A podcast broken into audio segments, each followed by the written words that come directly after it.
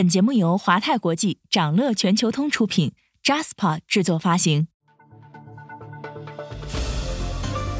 掌乐早知道，从华尔街到中环，每个交易日开盘前，我们用十分钟为你播报最新鲜、硬核的财经快讯。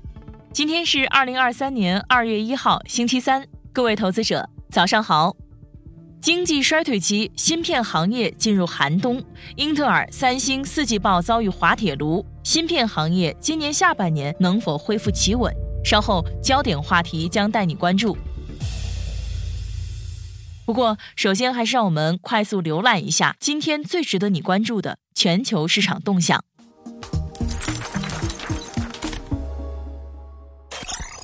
港股三大指数小幅收跌。周二，港股尾盘拉升，三大指数跌幅快速收窄，不过仍然是全线收跌，连续两天回调。恒生科技指数一度下跌百分之二点四，最终收跌百分之零点八二。恒指、国指分别下跌百分之一点零三和百分之零点九五。一月收官，三大指数全都累计上涨百分之十。盘面上，大型科技股多数下跌，消费电子产品跌幅靠前，军工股回调明显，餐饮股、生物科技股、内房股和物管股纷纷下挫。波罗的海干散货指数反弹，结束九连跌行情。港口航运股全天表现强势，汽车股部分上涨，豪赌股尾盘拉升转涨。分析指出啊，人民币近期持续强势。但进一步上行空间逐步受限，中国资产的吸引力还在，外资开始购买仍有估值性价比的 A 股龙头和白马股。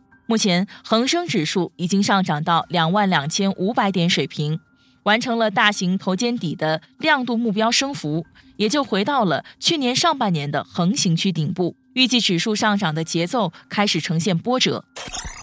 市场关注美股财报和美联储政策前景。周二，美股三大指数集体收涨，道指上涨百分之一点一，纳指上涨百分之一点六七，标普五百指数呢上涨百分之一点四七。汽车零件、运输股涨幅居前，热门科技股普遍上涨，热门中概股多数走低。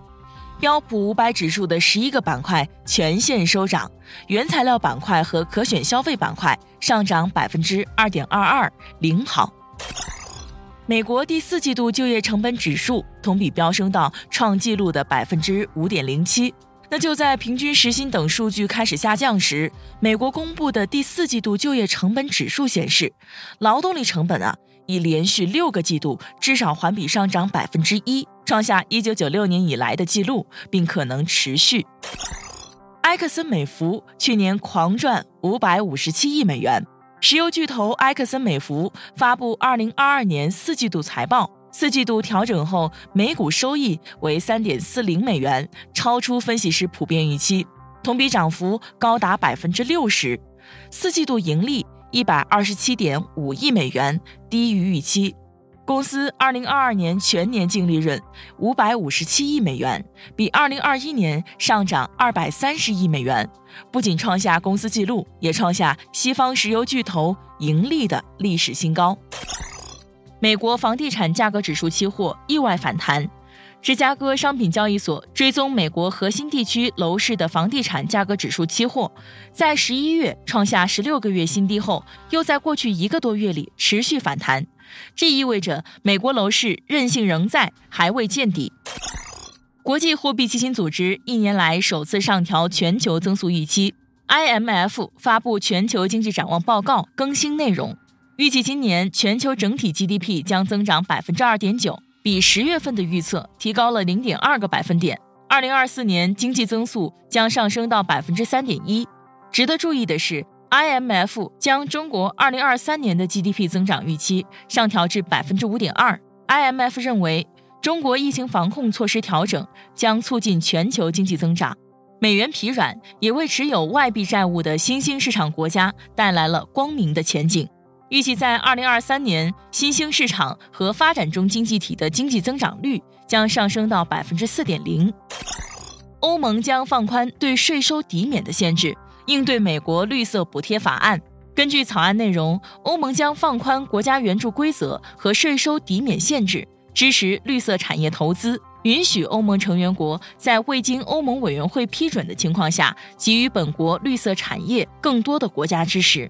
使欧洲政府可以更容易地为氢能、电动汽车和节能产业提供补贴。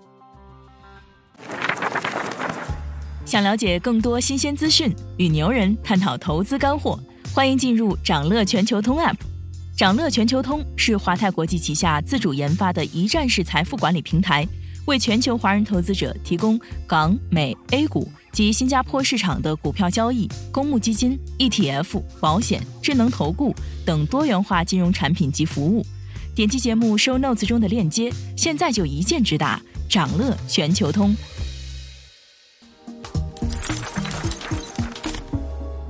您正在收听的是长乐全球通早间资讯播客节目《长乐早知道》。在快速浏览了今天盘前最重要的市场动向后，我们进入今天的焦点话题。每期节目我们会挑选一个全球最值得中国投资者关注的热点事件，为你从更多视角拆解它可能对市场带来的影响。今天我们关注的是财报业绩暴雷不断，芯片行业什么时候能回暖？从二零二二年下半年开始，全球消费者和企业对科技产品的需求迅速下降，导致大流行时期乘东风而上的半导体公司陷入利润危机，就连存储芯片之王三星电子也难以逆风前行。不出所料，三星去年四季度创下二零一四年以来的最差表现。三星关键的芯片业务重挫，是公司利润出现巨大下滑的重要原因之一。三星以存储芯片为主的芯片业务，在去年四季度的营业利润为二点二亿美元，同比急剧下跌百分之九十六点九。同时，半导体销售额同比下跌百分之二十三点六。利润下滑的主要原因是个人电脑、智能手机和内置半导体等科技产品的需求下降，导致公司主要的存储芯片业务需求下滑，库存高企。其实，随着利率和通胀不断走高。三星一直在抗争芯片价格的下降，但是因为疲软的终端需求和难以消化的高库存，芯片价格被迫出现两位数下滑，抑制了公司的盈利能力。关于芯片业务的发展前景，三星预计工厂的利用率也将出现下滑，今年一季度盈利可能下降百分之二十五。根据韩国媒体的消息，三星正在考虑削减 DRAM 和 NAND 芯片产量。这意味着三星将改变一贯按计划生产的立场，因为体现存储芯片需求的关键指标库存水平已经增长两倍多，达到创纪录的高位，相当于三到四个月的供应量。与此同时呢，美国科技巨头英特尔在过去十个季度中第九次业绩不及市场预期，因为个人电脑芯片销售的下滑幅度超出预期，以及利润丰厚的服务器硬件市场竞争激烈。英特尔四季度营收一百四十亿美元，低于市场预期，同比大幅下降百分之三十二，并创下二零一六年来最低的季度收入。毛利率从二零二一年四季度的百分之五十三点六大幅下降到百分之三十九点二，净亏损达到七亿美元，四季度每股损失零点一六美元，大幅低于市场预期。被视作英特尔现金奶牛，包括个人电脑芯片在内的英特尔客户端计算业务部门贡献了六十六点三亿美元收入，同比下降了百分之三十六，是这一部门自一九九零年代以来萎缩最大的一个季度。英特尔给出的今年一季度指引更是被市场视作灾难级，公司预计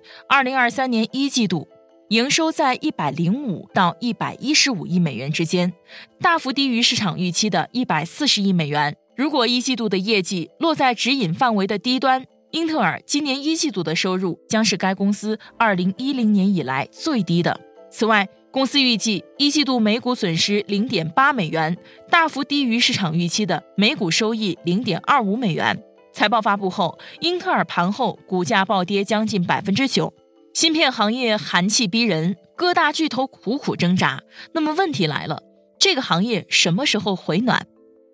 全球芯片的产业结构其实很简单，最重要的芯片设计商在美国，制造商在中国台湾和韩国，设备商在荷兰和日本。作为全球光刻机巨头，荷兰芯片设备制造巨头阿斯麦的四季报和业绩指引，似乎为这个行业带来了一线曙光。全球经济衰退和芯片需求走软的阴霾对该公司的影响并不显著。先来看阿斯麦的四季报。二零二二年第四季度，阿斯麦实现净销售额六十四亿欧元，同比增长百分之二十九，毛利率为百分之五十一点五，净利润达十八亿欧元，超过分析师预期。季度净预定量为六十三亿欧元，其中三十四亿欧元为最先进的极紫外光刻机 EUV。基于这样的四季度业绩，阿斯麦预计二零二三年的收入将继续大幅增长。并且，半导体行业在今年下半年将重新加速增长。在阿斯麦看来，公司二零二三年的净销售额将比二零二二年增长百分之二十五以上，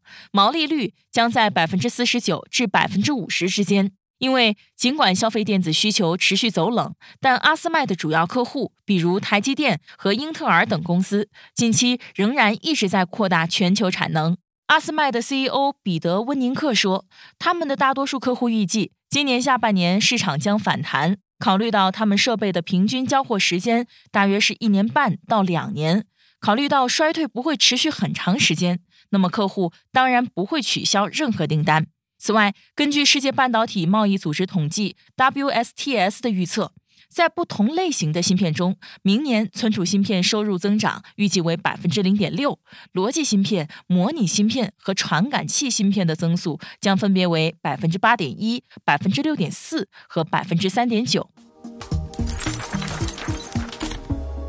今天还有这些即将发生的日程值得你关注：美国将公布一月制造业 PMI，一月 ISM 制造业指数。一月 ADP 就业人数，Jobs 职位空缺。欧元区将公布一月 CPI，一月制造业 PMI，十二月失业率。德国、法国、英国将公布一月制造业 PMI。财报方面，Meta、诺华医药、波士顿科学、江森自控将公布业绩。以上就是今天掌乐全球通、掌乐早知道的全部内容，期待为你带来醒目的一天。祝您在投资中有所斩获，我们明早再见。想了解更多新鲜资讯，与牛人探讨投资干货，现在就点击节目 show notes 中的链接，进入掌乐全球通 app。